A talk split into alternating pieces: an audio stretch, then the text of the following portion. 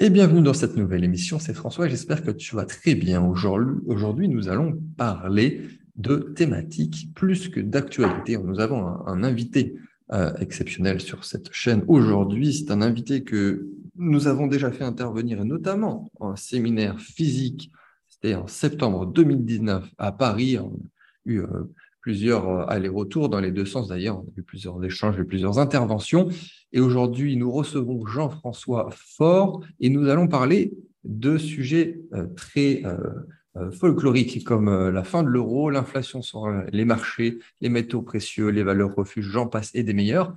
Donc, je vais te donner la parole de suite, Jean-François. Est-ce que tu peux te présenter en quelques secondes et, peut-être de suite introduire le, les différents sujets dont on va parler aujourd'hui? Tout d'abord, euh, bonjour François, euh, bonjour aux auditeurs. Merci euh, de m'avoir invité, de me donner à nouveau la parole. Donc, alors je suis Jean-François Faure, je suis le président fondateur d'Ocov.com et de Veracash. Alors, Ocov.com est une plateforme bah, qui est maintenant d'ailleurs assez ancienne, hein, puisqu'elle a plus de 13 ans, une plateforme d'achat et vente de métaux précieux entre particuliers avec conservation en coffre de euh, haute sécurité. Donc, pour ceux qui ne connaissent pas, par notre biais, alors oui, on peut acheter de l'or pour l'avoir à la maison, mais ce n'est pas l'idée, ce n'est pas le grand intérêt. C'est surtout de, l'or qui va être euh, détenu dans des coffres de haute sécurité, euh, qu'il sera ensuite beaucoup plus facile de revendre beaucoup plus rapidement que si on l'avait euh, chez soi, voilà, à la maison ou, dans un coffre euh, de banque. Voilà, donc ça, c'est un peu le concept de haut coffre qui a par exemple extrêmement bien marché euh, pendant le grand confinement de 2020, puisque à ce moment-là, tout le monde était mmh, chez soi. Voilà, les boutiques étaient fermées, les banques, en tout cas les salles des coffres des banques étaient fermées aussi. Et je peux te dire qu'à ce moment-là, les gens étaient vraiment ravis de pouvoir acheter ou vendre de l'or comme bon leur semblait par le biais d'un système comme le nôtre qui permet voilà, de, distinguer la détention physique qui est là où elle doit être, c'est-à-dire euh, entre les mains de gens dont c'est le métier, là je parle de nous. Euh, d'autres personnes qui sont sur le coup, ben, les, clients qui doivent pouvoir passer des ordres d'achat ou de vente quand bon leur semble, même à 4 heures du matin. Euh, et à 4 heures du matin, les boutiques elles sont fermées. Voilà. Donc voilà, c'est pour ça que ça a plutôt bien marché. et puis il y avait Rakash et pour ceux qui ne connaissent pas, euh, c'est l'équivalent d'une monnaie en fait. Hein. En tout cas, ça s'utilise euh, comme ça. Euh, c'est adossé à un wallet, donc à un compte, un compte en métaux précieux, donc que l'on va un petit peu assembler comme on le souhaite. on peut mettre dedans de l'or, de l'argent, différents types d'or d'ailleurs, de l'or lingot ou de l'or pièce et l'utiliser quand on le souhaite par le biais euh, d'une carte de paiement. Bon, voilà, en gros, euh, si vous voulez euh, payer un achat ou faire un retrait de cash avec derrière, en fait, non pas des euros, mais de, de l'or en sous-jacent, eh bien voilà, Veracash le permet. ça a trouvé son petit public. ça marche plutôt très bien. C'est vraiment une structure mmh, mmh. qui a le vent en poupe aujourd'hui. Oui, bah, je tiens à préciser d'ailleurs que ça fait un, pour ceux qui me suivent, en tout cas ceux qui sont les fidèles de l'émission ou même finalement de, ce qu'on propose, ça fait fort longtemps que je parle de coffre et de Vera Cash. Donc, si je tiens à le préciser, bah, c'est le cas à chaque émission. Je ne fais intervenir que des personnes dans lesquelles je crois, je crois en leur service et que je les utilise, parce que moi-même, à titre personnel, je crois que je suis client euh, Vera Cash ou coffre depuis 2015-2016 euh, et que je mets en avant euh, ces deux sociétés depuis 2007, effectivement. Donc, il y a pas mal de personnes, je pense, qui, vous ont connu avec le, avec le contenu que j'ai pu créer. Mais euh, voilà, toujours très, très, très bien. Moi, toujours très satisfait. Et euh, je tiens à le préciser dès le début de l'émission, ce n'est pas un placement de produit ou quoi que ce soit, c'est toujours de faire intervenir les personnes qui me sont proches et dans lesquelles je suis satisfait. Euh, Jean-François, du coup, est-ce que, voilà, bientôt fin 2022, bientôt la fin de l'année, euh, ça va arriver très vite. Est-ce que tu, pourrais nous faire un petit topo sur, euh, sur ce qui s'est passé euh, cette incroyable année encore 2022 je pense que, sauf à ce que tes auditeurs aient vécu sur Mars pendant cette période et, et atterri juste hier soir. Quelqu'un qui allume la chaîne podcast au bout d'une année, effectivement. Ouais, voilà. Donc, mais pourquoi pas, tant mieux, grand bien lui en fait, parce qu'il se serait évité plein d'angoisse. en tout état de cause, ce qu'il faut retenir, c'est que globalement, et de manière même précise, le 24 février, euh, les Russes ont euh, envahi l'Ukraine. Eux, ils appellent ça une opération spéciale, le reste du monde appelle ça une guerre. Euh, tout le monde, enfin en tout cas les Occidentaux, nous sentons impliqués dedans de manière directe ou indirecte. ça a eu des effets assez énormes. évidemment, c'est un moment géopolitique majeur, donc ça a eu des effets énormes sur l'économie. la bourse a été quand même un, petit peu, un petit peu chamboulée. On l'a vu sur le cours de l'or qui a battu des records, notamment au mois de mars. voilà. Et puis évidemment, les collatéraux, ce sont bah, aujourd'hui de grosses incertitudes sur la suite de ce conflit évidemment, ces effets euh, sur l'approvisionnement en énergie, euh, le coût de cette énergie, et puis, euh, collatéral du collatéral, l'inflation. Alors, peut-être pour certains limité en France, mais en tout cas en Europe, on est quand même à des niveaux assez élevés. Et si cette année, l'inflation en France était plutôt limitée, euh, comme c'est une limitation de l'inflation que l'on paye, à un moment donné, on va forcément payer la, note, voilà, euh, la note finale. Donc aujourd'hui, c'est une inflation qu'on ne voit pas tant que ça apparaître, même si elle est bien présente, parce que quelque part on la finance. À un moment donné, il faudra en payer euh, le prix. Et si ce n'est l'année prochaine, ce sera l'année d'après ou l'année suivante. Voilà. Donc globalement, c'est un petit peu ce qui se passe. L'Europe, évidemment, plutôt beaucoup plus euh, sous le feu des projecteurs, bah, tout simplement parce que ça se passe à nos portes. Et puis, les problématiques d'énergie euh, sont euh, pleinement impactantes pour nous. Et les Américains, sur le coup, eux, par contre, un peu moins, parce que bah, peuvent, sur le coup, nous, nous proposer du gaz à des prix, ou en tout cas dans des volumes qui nous sont nécessaires. Et donc, on se retrouve un petit peu euh, comme dans ces euh, années sombres euh, du XXe siècle, où on a l'Europe qui se déchire, où il y a plus que des bruits de bottes, il y a carrément des bruits de bombes. Et ce sont les États-Unis qui, finalement, je ne sais pas comment le dire, mais en tout cas, facilitent ou permettent à ce que la fête continue, entre guillemets. Quoi. Donc, euh, je ne sais pas si c'est positif ou négatif. Hein, pour donner une petite image de mon propos qui est peut-être volontairement hmm. pas clair. Hein. Si d'ailleurs vous avez compris euh, mon propos, c'est peut-être que, que je me suis mal exprimé, pour paraphraser quelqu'un d'autre. Mais euh, la Première Guerre mondiale aurait duré deux fois moins de temps si euh, les États-Unis n'avaient pas financé euh, les belligérants. si je peux hmm. me permettre cette, cette comparaison qui n'est pas raison, évidemment, mais juste pour rappeler que des fois, les malheurs des uns peuvent, peuvent arranger certains autres. Voilà, qui, Bon, bref. Ceci étant dit, on est en tout cas aujourd'hui clairement dans une logique d'inflation euh, qui est la continuité d'une inflation qui avait déjà commencé bien avant le 24 février. Hein. Euh, nous, le, le, cours de l'or voilà, avait quand même euh, traduit certains mouvements sur l'inflation, sur la valeur des monnaies, etc., avant le 24 février. et là, on était sur l'après-Covid. donc là, on est sur quelque chose d'amplifiant et qui, pour certains, pourrait être durable. Et c'est mon avis. Ok. Très bien. C'était une très belle euh, introduction. Enfin, belle, je ne sais pas si c'est le bon terme. Et on va revenir juste sur euh, finalement ton, domaine d'expertise, puisque c'est la question qu'on me pose le plus en ce moment. Euh, c'est une question technique, c'est une question mmh. nichée. Mais pourquoi l'or, finalement, qu'on appelle la fameuse valeur refuge, mais pour le grand public, ça reste euh, la valeur refuge. Techniquement, d'un point de vue investisseur, quelqu'un qui n'est pas investisseur et qui se dit, qui entend parler de l'or, des métaux précieux, on va investir là-dedans en temps de crise, en temps de guerre. Comment tu expliques même Le but, c'est pas de donner une boule de cristal, de savoir si c'est bien ou c'est pas bien de se positionner maintenant, mais euh, comment c'est passé de 2000 dollars à 1600 dollars sur l'or? Pour reprendre que, que, un exemple parmi tant d'autres, mais euh, que ça avait très vite augmenté au mois de mars, comme tu ta question, euh, ta question est évidemment euh, fondamentale. Et en fait, dans ta question, il y en a deux. tu me parles du cours de l'or, mais aussi tu me parles du cours de l'or en dollars. Et, en fait, là, ta question, c'est quelque part aussi quelle est la position du dollar par rapport à l'euro? Parce que oui, on est passé de plus de 2000 dollars à aujourd'hui 1600. donc, on peut dire qu'on est clairement sur une tendance baissière en, dollars, ou en tout cas qui jusqu'à présent s'est traduit par, par une baisse. et je, je, tenterai d'expliquer après. Hein.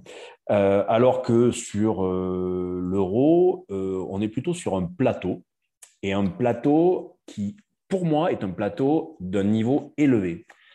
Alors, je dis plateau d'un niveau élevé parce que tout simplement aujourd'hui, le niveau où on est, alors euh, vite fait aux alentours de 1700 euros, euh, c'est ni plus ni moins que euh, le record en euros qu'on avait battu au début 2020, enfin, ou au milieu 2020, quand on était en plein Covid et qu'on avait l'impression qu'on ne passerait pas le jour d'après. quoi. donc évidemment, ce record a été rebattu début mars pour les raisons que l'on connaît. Très vite, on était redescendu sur euh, des niveaux voilà, un petit peu intermédiaires. On est toujours dessus. En fait, donc voilà, l'or en euros aujourd'hui est dans une forme de plateau, une forme de, couloir, et je vais parler ensuite des forces antagonistes qui, agissent là-dessus, et sur un niveau élevé, donc on est sur un plateau haut. Alors qu'en euh, dollars, on est plutôt euh, sur une tendance assez, assez baissière et on revient à des niveaux, alors pareil, hein, de, plutôt de 2020, euh, mais en dollars, en 2020, on n'avait pas vraiment battu euh, de record à ce même moment-là. Quoi. Voilà, donc, euh, ça s'était organisé un petit peu différemment. Alors voilà, hmm. maintenant, je, vais, je vais un petit peu donner ma, ma, vision des choses. évidemment, clairement lié à ce que j'ai dit juste avant sur le contexte de l'année. Aujourd'hui, on est, on, est comment? On est sur un, dollar qui est plutôt très fort. Et aujourd'hui, euh, qui est une, monnaie qui a repris euh, des forces euh, là où, elle se cherchait depuis quelques années. Hein. Donc ça, c'est un phénomène assez majeur. Pourtant, les Américains connaissent une inflation, mais eux Peut-être parce qu'ils avaient les moyens de le faire, et puis peut-être parce qu'ils n'ont pas la même culture de protection des entreprises. Enfin, bon, voilà, les États-Unis nous ressemblent, mais euh, ce, ne sont pas, ce ne sont pas des Européens. Euh, ce n'est pas la même culture, ce n'est pas la même manière de faire. Euh, eux, s'ils considèrent qu'il faut augmenter les taux, ils les augmentent. OK, ça a créé de la casse, mais peut-être que chez eux, de la casse, ça dure six mois, et puis après euh, on se réinvente et on, fait les choses différemment. Donc voilà, ils ont augmenté les, ils ont augmenté les taux. Euh, donc quelque part, l'argent prenait de, la valeur où on pouvait euh, se dire, ben, j'investis dans de l'actif dollar ou directement dollar et je gagne quelque chose avec. A contrario, on a une entreprise en zone dollar, eh bien, se financer pour son activité devient peut-être un petit peu plus compliqué. Bon, ça c'est la problématique de l'augmentation de taux. Ils ont fait un choix, ils se disent, mais c'est pas grave, nous on est un pays dynamique et on aura d'autres leviers pour euh, mmh, mmh, que mmh, ce qui est euh, négatif d'un côté euh, puisse être positif de l'autre. Et bah, visiblement, pour l'instant, à l'instant où on se parle, ça leur réussit. Côté zone euro, en tout cas Europe au sens large, euh, il, se, passe quoi? Euh, ben voilà, Sur le coup, on est sur une devise euro qui est plutôt en baisse par rapport au dollar, qui traduit euh, bah, tout simplement un affaiblissement de notre zone économique. vous avez des Allemands qui ne savent pas comment ils vont se chauffer, les Français qui ne savent pas s'ils vont devoir couper l'électricité à partir de 17h ou, euh, ou, à partir de 22h. Bon, voilà, globalement, on se hmm. pose des questions qu'on ne s'était pas posées euh, depuis très, très, très longtemps. Enfin, toute état de cause, moi, j'ai 50 ans. Euh, je n'ai pas souvenir qu'on se soit posé ce genre de questions. Voilà, donc là, on, on revient à des questionnements qui ont suivi la Seconde Guerre mondiale, vous voyez, mais enfin bon, juste avant, on, s'était un petit peu euh, mis sur la figure et, de manière euh, assez dramatique. Donc, donc là, aujourd'hui, on, en est là. Euh, évidemment, on a, on a, des augmentations de taux pour contrer une inflation assez importante hein, qui est aux alentours de 8, 9, 10% en Europe. Nous, les Français, 6% mais en fait, c'est un jeu de dupes puisque puisqu'on le paye. en fait, c'est cette inflation qu'on ne se prend pas, on la, on la finance. Donc, c'est le quoi qu'il en coûte qui, malgré tout, est en train de, de, de, se poursuivre et qu'on paiera euh, plus tard. Peut-être pas toi, peut-être pas moi, mais en tout cas, euh, nos enfants, nos petits-enfants, qui pour moi est une, est une aberration. Moi, j'aime pas laisser de dette à la génération suivante. Voilà, et donc une augmentation de taux qui, elle, reste un petit peu contrainte, parce que là, clairement, on sait que si on augmente les taux aussi fortement qu'aux États-Unis, on va se retrouver avec une économie qui va subir, un, une augmentation des coûts énergétiques majeure et qui n'avait pas été vue depuis les années 70, mais je dirais pire, parce que là, on va la subir dans un, sens bien plus important. Euh, et donc, si en plus vous rajoutez le coût de l'argent pour une entreprise, là, vous, vous les tuez. C'est-à-dire que, un, elles, peuvent, elles auront du mal à, payer la note d'électricité, mais en hmm. plus, elles auront du mal à se refinancer parce que euh, on va passer sur des taux qui, qui n'avaient pas été vus depuis longtemps. Donc, la BCE ne peut pas se permettre ça. Alors oui, elle augmente les taux un petit peu pour contraindre ou limiter les effets de l'inflation, mais elle ne peut pas le faire complètement parce que sinon, ça se ferait au détriment euh, des entreprises. Et donc, le cours de l'or, en euros ou en dollars, traduit ce genre de choses. C'est-à-dire que côté dollar, il, traduit évidemment la force d'un dollar et l'or est toujours un antagoniste du dollar. Si l'or est fort, euh, si je dire le dollar est fort, l'or est plutôt faible. Voilà. Si les taux vont à la hausse, eh bien l'or a plutôt tendance à être moins appétant de manière assez logique parce qu'il ne propose pas de rendement. Donc, on va un peu moins l'acheter, il va potentiellement partir un peu à la baisse. Il y a un peu d'inflation, donc oui, ça, ça soutient un petit peu le cours de, l'or, mais en, univers dollar, euh, pas tant que ça. Voilà. Et en zone euro, ben voilà, on est dans, cette, dans ce couloir attentiste entre d'un côté euh, de l'inflation porteuse pour l'or et d'un autre côté, euh, une hausse des taux, mais qui reste limitée, et on attend de voir. Et je pense que l'hiver et les effets de l'hiver, je ne pensais pas un jour avoir à dire ça, les effets de l'hiver en Europe vont avoir un effet sur le cours euh, de l'or en euros. Dans quel sens Je ne sais pas, parce que je ne sais pas à quoi va ressembler l'hiver. mais ce qui serait assez drôle, enfin drôle, non pas drôle du tout d'ailleurs, mais c'est que la météo de cet hiver ait un impact sur l'or. Hmm. Et oui, parce qu'en fonction de la météo, on, va voir comment l'énergie va être gérée. Et comment l'énergie va être gérée, bien globalement, ça va, euh, ça va comment dire, planter, euh, planter les graines de, du début de l'année 2023. Quoi. Voilà. Hmm, hmm, faillite massive ou pas faillite massive. Euh, voilà, c'est là les grosses interrogations. C'est vrai. Non, mais super. Merci infiniment pour ce topo. C'était parfait. Et alors, effectivement, juste pour ajouter, pour conclure, redire ce que tu as déjà dit, euh, parce qu'il y a beaucoup d'investisseurs qui écoutent cette émission, c'est sûr que ma question initiale, l'or, comme beaucoup, comme tous les actifs, on le compare à quelque chose. C'est comme quand on parle d'une, enfin, un bitcoin, un bitcoin, c'est un bitcoin, une once d'or, c'est une once d'or. Mais quand on va le comparer à du fiduciaire, il faut bien le comparer à un fiduciaire en particulier. Donc, mm. vis-à-vis du dollar, c'est baissier, comme tu l'as très bien résumé. Quand le dollar est fort, généralement, l'or euh, est faible. Et par contre, comparé à, l'euro, euh, je crois que c'est même l'or est toujours légèrement gagnant. Il valait mieux avoir de l'or que, que des euros sur ces six derniers mois, mais ces douze derniers mois pour résumer. Ah, oui, tout, à fait. Hein. Clairement, enfin, là, n'importe qui peut prendre un cours de l'or et, regarder hein, par rapport au début, euh, au début de l'année, on est quand même 100 euh, euros euh, au-dessus. Hein. Donc, c'est ça. Si on compare à d'autres actifs, l'or est quand même plutôt gagnant, si tant est que quelqu'un ait envie de le vendre maintenant. Mais je, sauf, sauf contrainte, je, je, déconseille de vendre son or aujourd'hui. Non, après, quelqu'un qui rentrait sur l'or en euros, qui en plus peut réussir à cash out en dollars, est doublement gagnant. Parce que derrière, tout à fait. le ratio or euro-dollar qui est quand même assez exceptionnel. Euh, comment tu, comment tu ah, ce n'est pas un conseil en investissement de ta part, mais est-ce que pour un, point de vue purement investisseur, purement investissement, est-ce que c'est un bon moment pour rentrer sur les, métaux précieux? Alors, alors, nous, le conseil que mère on donne habituellement, c'est euh, d'être très froid par rapport à son achat dans les métaux précieux, euh, notamment l'or, de se fixer euh, des dates un peu récurrentes et de ne pas de ne pas changer ce genre de plan et donc globalement d'acheter de manière très régulière de l'or peut-être plutôt en petite quantité, mais en tout cas de manière sûre et certaine, de manière très régulière. Ça, c'est un petit peu la, stratégie euh, que moi je considère gagnante si on est sur une posture d'acheter de l'or euh, dans un sens anti-crise, assurance incendie du reste de son patrimoine, actif que l'on n'a pas envie d'utiliser parce qu'on sait qu'on va l'utiliser qu'une fois par définition.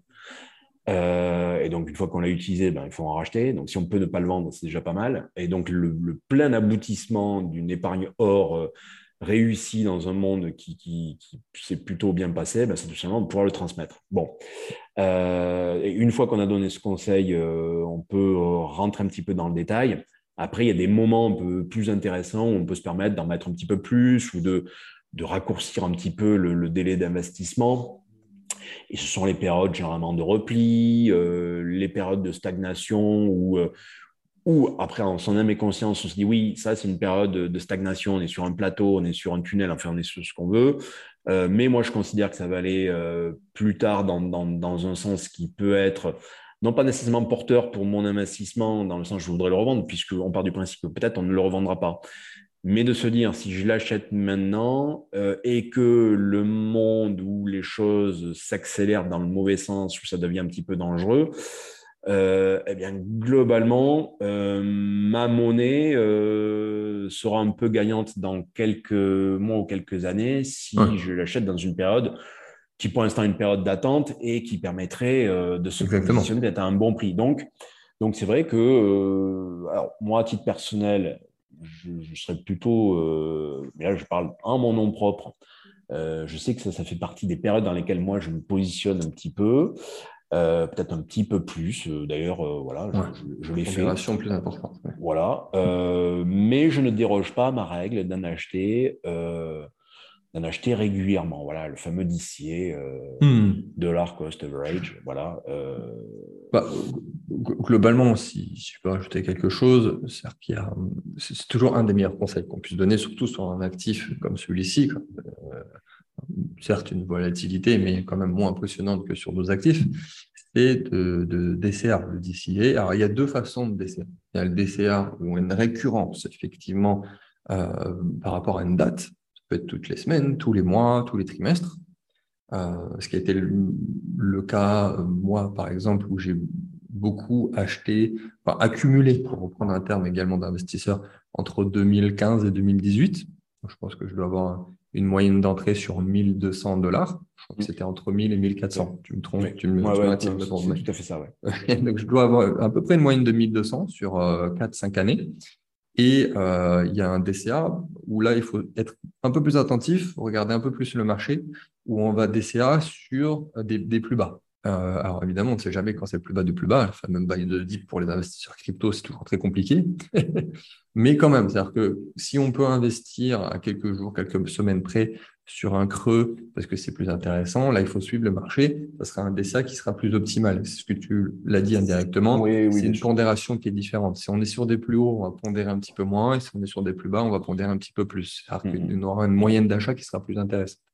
Oui, c'est là où il faut avoir quelques petites notions d'analyse technique hmm. euh, qui font qu'en se positionnant sur ces, euh, alors c'est ce qu'on appelle sur ces zones d'accumulation rationnelle, hmm, euh, en fait statistiquement, là où sur un investissement classique, standard,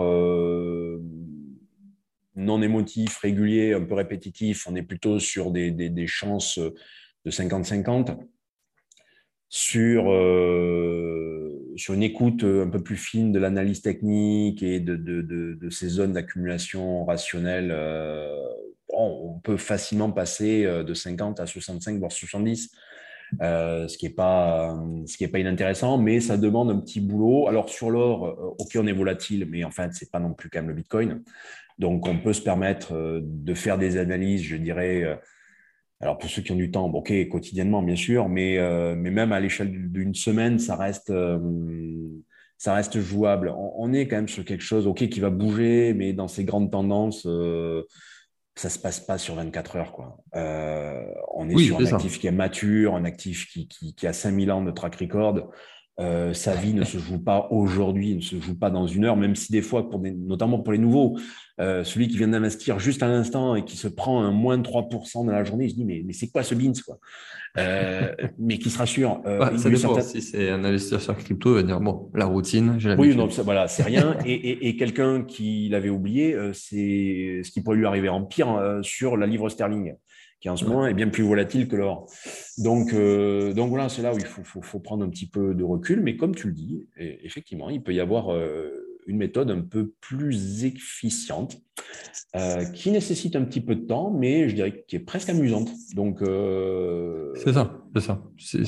Ça. Ça nécessite pas non plus d'être un expert de, trading depuis 10 ans. Euh, après, comme tu le dis, les zones d'accumulation rationnelle, peut-être un autre conseil, mais en tout cas, ce que j'applique chez moi, c'est que dire que tout ce qui est en, en dessous de 1700 dollars pour l'or, c'était une des bonnes soldes donc je rentrais dedans et que maintenant je préfère rentrer maintenant un peu plus souvent que euh, quand c'était à 2000 au mois de mars ou, euh, ou, même mmh. encore, euh, oui, c'était il n'y a pas si longtemps que ça. Oui, oui, tout à fait. Hein, et, d'ailleurs, même en, euros, hein, je pense que moi, j'attends ardemment que ça, ça redescende sur les 1600, par exemple. Quoi. Voilà, en euros. Euh, là, c'est peut-être un peu devenu un peu trop attentiste. Euh, en fait, ça n'a pas empêché de se positionner. Moi, c'est ce que j'ai fait. Mais par contre, euh, je ne vais pas nécessairement en rajouter plus que le, petit, le petit récurrent que j'avais prévu chaque mois. Maintenant, j'attends que ça baisse un petit peu plus pour, pour, pour renforcer un petit peu. Bon, ça, c'est ma stratégie perso. Tu vois. Et moi, c'est une stratégie euro. Je, je n'ai pas de, de, de, position sur l'or en, en dollars parce que je ne vis pas en zone dollar. Ok, très bien. Euh, alors, pour ceux qui veulent peut-être que j'aille un petit peu plus loin, effectivement, c'est, euh, il faut, je pense, clairement, au-delà de la technique, parce que là, on parle d'analyse technique, de rentrer au bon moment et de, peut-être ressortir un jour, ou pas d'ailleurs. D'ailleurs, oui. Euh, c'est aussi de, bien comprendre ce que ça correspond, dans quel actif on investit et quel problème ça résout et dans quel monde on vit. C'est, je suis le premier à le dire, qu'il vaut mieux euh, comment dire, promptement et, sans être grossier non plus, accumuler, on va dire, accumuler de l'or, accumuler de l'argent, accumuler du Bitcoin, même pour paraphraser notre cher Robert Kiyosaki ces derniers temps sur Twitter, qui est assez énervé. Je ne sais pas si vous avez tous suivi, mais euh, je vous invite à regarder le compte Twitter de Robert Kiyosaki, euh, qui est assez virulent et qui dit voilà, que maintenant il fait au maximum pour avoir le, moins de dollars possible et accumuler le plus possible de bitcoin, d'or et d'argent, ce, qui est un bon conseil finalement, parce que je suis aligné avec ce qu'il dit. Mais tout ça pour dire de bien comprendre dans quoi on investit. Si on investit dans le bitcoin ou dans l'or, on n'investit pas juste pour gagner de, de l'argent et avoir in fine plus d'euros. Si finalement on est convaincu que l'euro euh, n'a pas ou presque pas d'avenir. Et à l'inverse, si on pense que Bitcoin va remplacer d'un côté l'aspect économique fiduciaire et que l'or est toujours un bien meilleur moyen, euh, même potentiellement, de, faire des échanges ou de l'argent, parce que c'est plus facile comme avec l'argent, et d'avoir une valeur refuge. Donc, au-delà de bien rentrer au moment d'analyse technique, il y a aussi le fondamental, c'est dans quoi on investit. Et là, je pense qu'on on va les garder, ces actifs, que ce soit crypto-actifs, BTC, ne parle pas des autres cryptoactifs, mais BTC, or et argent. Je ne sais pas ce que tu en penses, mais de bien comprendre vis-à-vis du contexte actuel, du contexte global, euh, économique, financier, fiduciaire. Et là, ça arrivera une autre question qui arrive après, mais euh, qu'en penses-tu de ce que je, viens d'exposer? Alors moi, je suis complètement en phase avec toi. Euh, de toute manière, moi, l'or, je ne l'ai jamais à titre perso appréhendé comme un, instrument euh, spéculatif, parce qu'à titre personnel, ça ne m'intéresse pas. Alors tu vois, là, sur le coup, j'ai un discours qui est très, très détaché du, sujet. et pour autant, évidemment, je suis investi en or, puisque c'est, c'était ma problématique de cela 15 ans, et de me dire mais comment je fais pour acheter de l'or? C'est comme ça que Au coffre est né. Euh, au même titre que quelques années après, je me suis intéressé aussi au Bitcoin pour à peu près les mêmes raisons, mais sur des mm. cycles un petit peu différents et qui d'ailleurs maintenant s'affirment clairement comme étant des cycles différents. Euh, et ça, c'est très bien parce que moi, j'aime bien pouvoir me couvrir. Un cycle couvre un autre cycle. Euh, et je n'aime pas me sentir impacté par, bah, typiquement, par exemple, en 2008. Bon, voilà, on se prend une crise boursière celui qui à ce moment-là n'avait pas un actif contre-cyclique euh, se retrouvait bien embêté. Ou par exemple, début 2020, mars 2020, euh, crack boursier, bam, euh, tu te prends moins 30, moins 40. Si tu n'as pas un actif, alors à ce moment-là, comme l'or, pour équilibrer ta perte, ta ligne se dénouer, mais franchement, de manière très décevante. Voilà. Donc, donc voilà, c'est un petit peu comme ça que l'or a été appréhendé. Après, rentrant dans un monde complexe, dont on ne connaît pas, enfin quand je dis complexe pour ne pas dire dangereux, euh, dont on ne connaît pas les lendemains, oui. c'est très intéressant d'avoir des actifs de transition. Je ne te dis pas que dans 100 ans, la monnaie sera le Bitcoin. Je ne te dis pas que dans 100 ans, l'or sera euh, notre monnaie. Par contre, euh, si un euro explose, ou un dollar ou quoi que ce soit, enfin, qui est quelque chose de funeste qui leur arrive et ça, ça pourrait tout à fait arriver. Des actifs comme cela peuvent être des actifs de transition, des actifs euh, de, passage de relais vers des monnaies qui seraient à ce moment-là des monnaies plus en phase avec le temps dans lequel euh, elles évoluent et, euh, et, je dirais pour lequel elles seraient créées. C'est-à-dire que on a des monnaies qui correspondent aussi à l'usage que l'on veut en faire. Euh, le dollar est devenu la monnaie reine parce que basiquement, c'est une monnaie dette. Et on est dans un monde qui, vit par le crédit parce que on considère que c'est bien de, vivre euh, avec de l'argent qu'on n'a pas encore et un travail qu'on n'a pas encore accompli. Bon, ok. Euh, eh ben, le dollar est, idéal pour ça. Mmh. il y a d'autres époques, l'idéal était plutôt l'or pour d'autres raisons. L'or aujourd'hui serait une monnaie très compliquée en fait euh, à opérer euh, au quotidien. Ce serait une monnaie plutôt, euh, plutôt déflationniste. Tout à fait. bon voilà, mais le sujet il n'est pas là. Moi personnellement, de toute façon, je suis contre le, retour à l'étalon or parce que quelque part ça enlèverait de la liberté à ceux qui en détiennent. parce qu'un retour à l'étalon or serait une une confiscation, mais en tout cas une expropriation immédiate de tous ceux qui détiennent de l'or. Et donc, moi, je préfère que l'or reste une forme de monnaie privée euh, gérée par euh, ses utilisateurs et ses détenteurs et que personne ne vienne les embêter. Et, pareil pour le Bitcoin. Euh, alors, je suis très intéressé par l'expérience du Bitcoin au Salvador. Hein. Je trouve ça super de, mmh. pouvoir faire sur une expérimentation à l'échelle d'un pays. Et, je félicite ce jeune président d'avoir tenté ça. Et il n'a certainement pas dit son dernier mot. Euh, pour autant, à l'échelle d'un continent comme le nôtre, euh, l'or euh, ou le Bitcoin ou toute autre crypto-monnaie aujourd'hui, ça n'aurait pas nécessairement de sens parce que ce serait de suite des monnaies qui deviendraient des monnaies étatiques et ça nous confisquerait en fait tout autre outil un petit peu sécuritaire, un peu parallèle tout en étant légal, euh, nous permettant de passer des caps difficiles. Donc, laissez-nous l'or et, on en fera un, bel usage si le monde a envie euh, ou, doit s'effondrer pour le redémarrer. Euh, et en fait, l'or, pour moi, il servirait ou il servira à ça, c'est-à-dire de, monnaie de relance, de monnaie de redémarrage, de, de monnaie de reconstruction euh, avant autre chose, euh, ou le bitcoin ou les deux. Voilà. Donc, euh, non, non. mais c'est pour ça qu'il faut en, en, détenir. J'y pense aussi, ouais. Alors, effectivement, c'était ma question suivante. Tu y as un petit peu répondu, mais peut-être que tu vas finir en fonction de, de, ce que je vais te dire.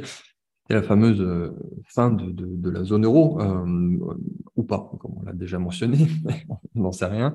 Est-ce que dans 10 ans, effectivement, tu pourrais partir sur un scénario où effectivement l'euro aurait explosé euh, il y a d'autres thématiques qui sont liées à celle-ci, c'est-à-dire qu'on parle aussi beaucoup à ce moment dans le milieu crypto des, des CBDC, fameuses mmh. monnaie numérique des banques centrales. Mmh. Euh, qu'en penses-tu dans 10 ans? Est-ce qu'on peut avoir l'euro qui n'existe plus, autre chose? Tu as déjà répondu, mais euh, comment, comment tu vois ça et est-ce que ça serait finalement ce que tu viens de dire, l'or, qui serait une, une des solutions de transition vers un nouveau modèle, un changement de paradigme?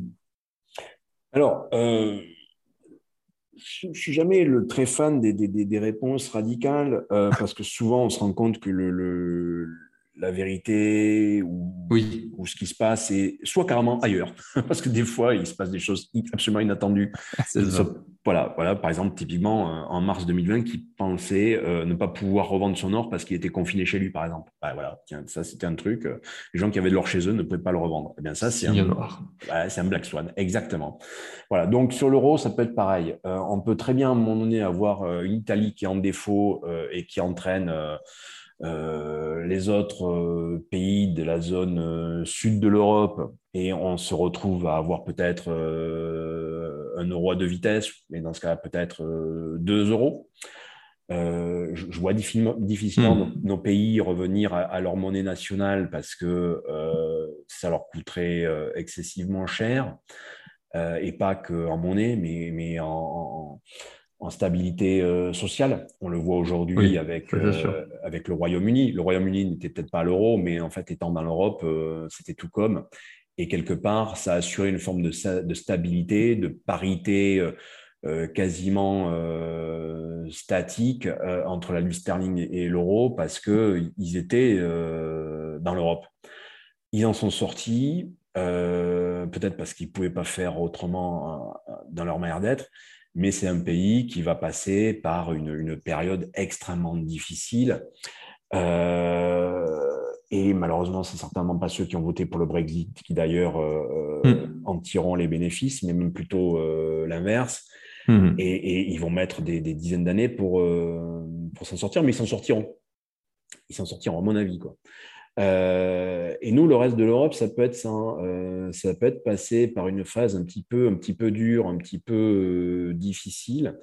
malheureusement, c'est ceux qui voteront, qui influenceront pour que pour que voilà, il y ait des, choses un petit peu radicales qui se produisent, qui ne seront pas ceux qui en tireront les bénéfices. Hein. Voilà, donc je ne vais pas rentrer dans le détail là-dessus. J'ai pas envie de faire de politique, mais mais je, pense que euh, les classes moyennes ou, en dessous euh, paieront le prix fort. Quoi. Elles paieront le prix fort euh, et peut-être de leur propre décision. parce qu'au final, c'est elles certainement qui prendront des décisions un petit peu radicales. C'est une majorité. Voilà, donc, et ça, c'est ce qui nous pend vraiment au nez, à mon avis, pour bah, des pays comme la France. Alors, nous, parce qu'on vit, euh, on vit un petit peu euh, à crédit, euh, et, pas que pour de l'investissement, mais on vit à crédit pour ce que l'on mange au quotidien. Quand je dis on vit, en fait, le, pays aujourd'hui vit à crédit sur du financement du quotidien, ce qui n'est pas une bonne chose. Hein. Les pays qui ont fait des, emprunts pour de l'investissement, pour de la recherche, pour du futur, pour de la formation, euh, évidemment, n'ont pas de problème et n'ont pas eu de problème. Mais ce n'est pas vraiment notre, notre cas. Mmh, mmh, mmh. Euh, et puis, il y a ceux qui sont aujourd'hui factuellement euh, endettés, mais pas avec de la bonne dette, comme par exemple les Italiens. voilà, là, on est deux pays. ouais, ouais, on est deux pays de, de, de, de pourtour méditerranéen qui, qui, qui, qui aujourd'hui sont potentiellement des dangers pour des raisons différentes. Voilà. Euh, je ne parle pas des autres petits pays. Après, je veux dire un truc, un, problème avec, imaginons le Portugal, bon, ce qui n'est pas du tout le cas. Le, Portugal se, va plutôt dans le bon sens. Mais, va, euh, voilà. Euh, mais un, pays de cette taille, enfin, tu vois, aurait, aurait un souci. C'est gérable, c'est gérable par les autres parce que quelque part, on a déjà connu la crise de l'euro en 2011, on a connu la Grèce, en 2015, etc. Voilà. Bon, ça, on sait gérer. L'Italie, on ne saura pas gérer. La France, on ne saura pas gérer. Hum, hum, voilà. Et, le Black Swan, le Black Swan, c'est de se dire ah tiens, il arrive un truc grave à l'Allemagne et là clairement on ne va pas savoir gérer. C'est ça le Black Swan. Euh, oui, si on part sur l'Allemagne, effectivement, ça peut, ça peut être euh, dramatique. Mais oui, parce que l'Allemagne en fait était solide et avait une, balance euh, positive, etc. Parce que l'énergie était gratuite. Mm, mm, L'énergie mm, était gratuite. Elle avait balisé son modèle énergétique et donc son modèle de production j'allais dire pour les milliers d'années qui suivent, mais, euh, mais j'exagère à peine. Quoi. Dans la euh, vision, c'était ça, oui. Mais c'était ça. Et là, patatras. clairement, euh, clairement. Tout leur modèle économique était basé sur une énergie pas chère, abondante, qui arrive par un robinet magique, qui est la continuité d'un tuyau qui arrive d'un pays magique. Quoi. Enfin, la Russie n'est pas un pays magique et le tuyau n'est pas magique non plus. Pour preuve, aujourd'hui, euh, le tuyau, il a pété et euh, maintenant, l'énergie, elle arrive d'ailleurs à des prix euh, délirants. Et ils rallument mmh. des centrales à charbon.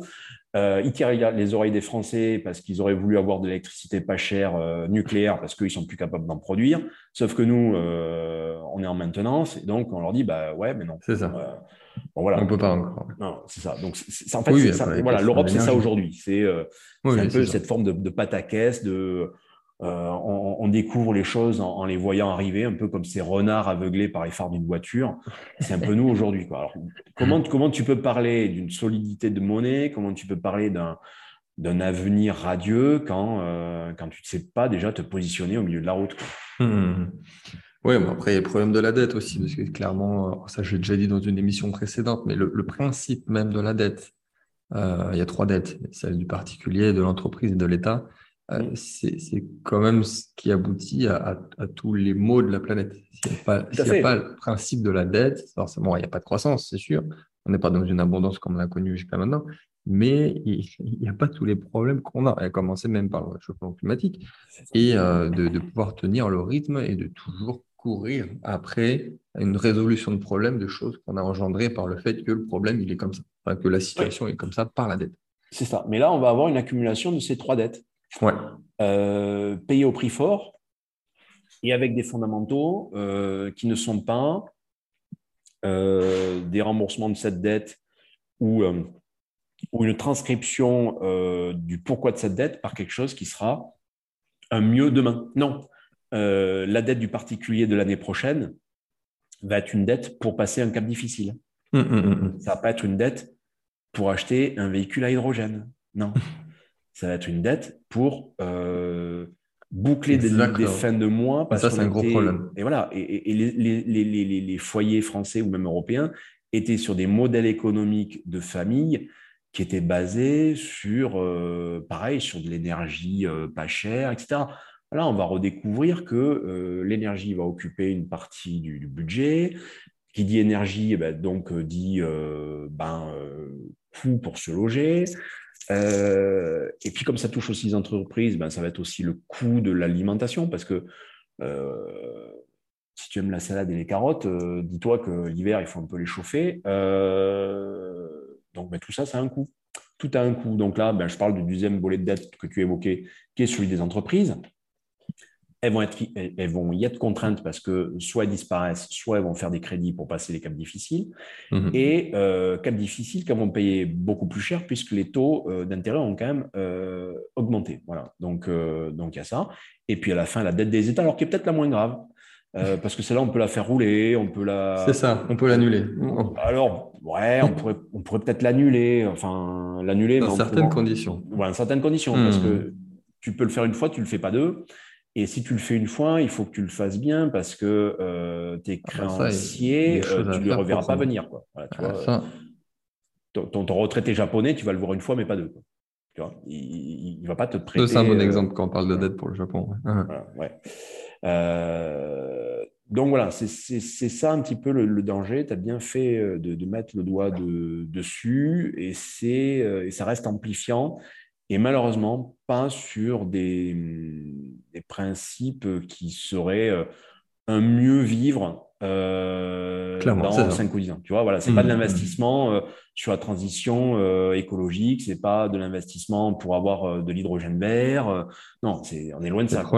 Bah, c'est exactement ce qui s'est passé même Covid sur l'année 2020 et 2021. C'est que les milliards, les milliards qui ont été imprimés, il y a même eu une, une, petite tendance sur plusieurs mois où les Américains ont déjà qui surconsomment, mais encore plus consommé que d'habitude sur leur, leur, profil habituel, sur ce qu'ils font d'habitude, mais encore pire, parce qu'ils ont reçu de l'argent.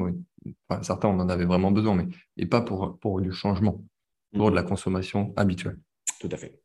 Euh, et, pour ceux qui veulent aller un petit peu plus loin, toujours, vous avez la, la, conférence que j'ai donnée là, au mois de mai au dernier séminaire, que j'ai retourné, re-amélioré et que vous avez à disposition gratuitement dans la description. C'est une vidéo privée, donc là, c'est pour ça que je vous mets le lien directement dans la description. Pour ceux qui n'ont pas pu le voir, j'aborde tout ça. Hein. C'est tout ce qui est souveraineté monétaire, souveraineté énergétique, même alimentaire.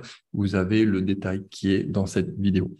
Dernière petite question, peut-être, euh, Jean-François, peut-être un peu plus légère, si j'ai envie de dire, une question d'un abonné euh, qui, est un peu flou euh, et qui dit pourquoi privilégier un métal à un autre, pourquoi privilégier l'or par exemple, plutôt que l'argent? Elle n'est pas très précise, je pense qu'il parle d'un point de vue invest ou peut-être. Ouais, euh, Oui, oui, parce qu'on est sur des métaux qui sont quand même pas du. du... C'est pas les mêmes leviers.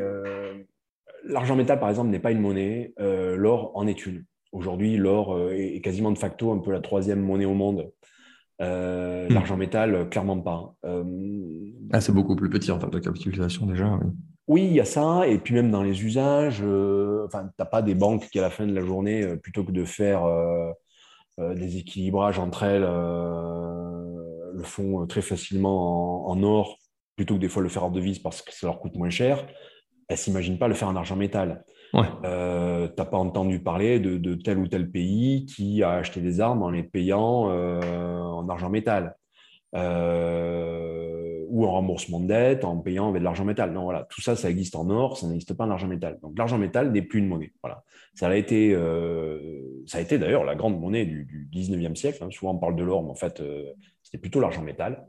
Euh, c'est clairement pas la monnaie d'aujourd'hui. Voilà. Donc, euh, c'est très bien. C'est un actif industriel. Voilà. En fait, disons que l'argent métal, on va dessus. C'est aussi, il faut pas aborder le sujet aussi, c'est le côté industriel de la chose. Hmm. Voilà. Il faut, faut, le voir avec le prisme industriel. C'est l'argent métal. Est-ce qu'on le voit comme un, métal de transition énergétique qui accompagne euh, voilà, tout ce qui est panneaux solaires, etc. Voilà, ok, euh, ça, ça, a du sens. Est-ce qu'on l'appréhende par rapport à, à, la quantité qui reste dans le sol? Oui, non. Euh, voilà. L'or, c'est tout autre chose. Donc, mmh, euh, mmh. c'est ce qu'il faut retenir. Exactement. Bon, après, pour un investisseur, diversifier et avoir les deux. Mmh, mais bien sûr, évidemment. Vous proposez les deux sur euh, Veracash et au coffre. évidemment.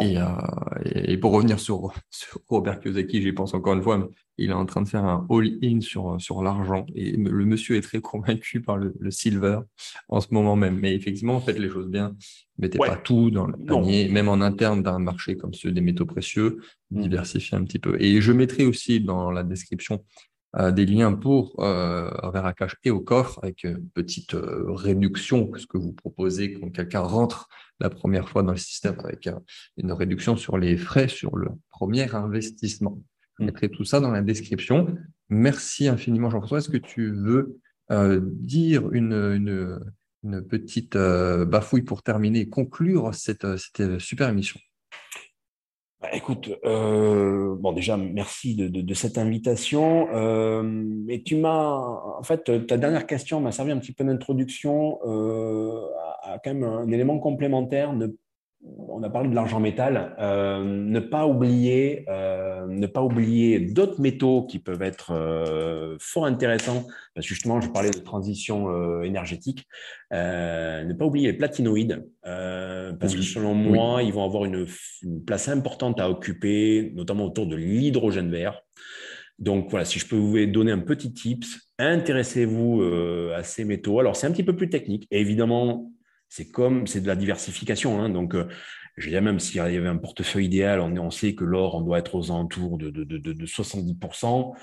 L'argent métal, euh, peut-être 20, 25. Et le restant, ça peut être un partage intelligent euh, entre platine et palladium qu'il serait temps de découvrir ou de redécouvrir, justement, pour oui, parce que platinoïde, c'est euh, plusieurs métaux. Donc il y a platine, palladium, il y en a d'autres. Oui, il y en a d'autres. Mais, mais les, autres, on va plutôt les exclure parce qu'on est sur des choses qui sont euh, trop. Euh, enfin, il y a trop peu de marché. Voilà. Euh, platine Palladium, il y a une vraie cotation, donc on a un vrai marché mondial. Euh, il y a un vrai usage et aujourd'hui un usage assez difficile euh, dans son remplacement. Donc, donc voilà, les, autres, les hmm. autres métaux sont tellement chers et sont tellement difficiles des fois à trouver ou à exploiter que la première chose que tentent de faire les industriels, c'est de les remplacer par autre chose. ce qui fait que ce que vous aviez un jour qui était rare ne le devient plus le lendemain parce qu'il a été remplacé. Euh, voilà, on n'est pas sur ce genre de cas avec platine palladium parce qu'ils ont quand même des usages euh, qui sont potentiellement assez diversifiés et qui aujourd'hui en plus ont quand même tendance à pas mal converger vers euh, des usages liés à la transition. Voilà, donc c'était mon petit tips de fin. et si je ne me trompe pas, sont proposés maintenant chez Ocoffre. Oui, tout à fait. Oui, oui. Depuis un an, on les propose chez Ocoff. Oui, oui, j'avais, j'avais suivi. J'espère dans quelques mois ou années euh, sur, sur aussi, mais euh, ça serait d'autres, euh, d'autres chats à fouetter avant, donc voilà, ce sera pour plus tard. Ok, génial. Bah, encore merci. Et encore vraiment, bah, c'était super émission. je mettrai tout ce qu'il faut dans la description, les détails, et on se dit à très vite pour une prochaine émission. Merci à toi et à bientôt.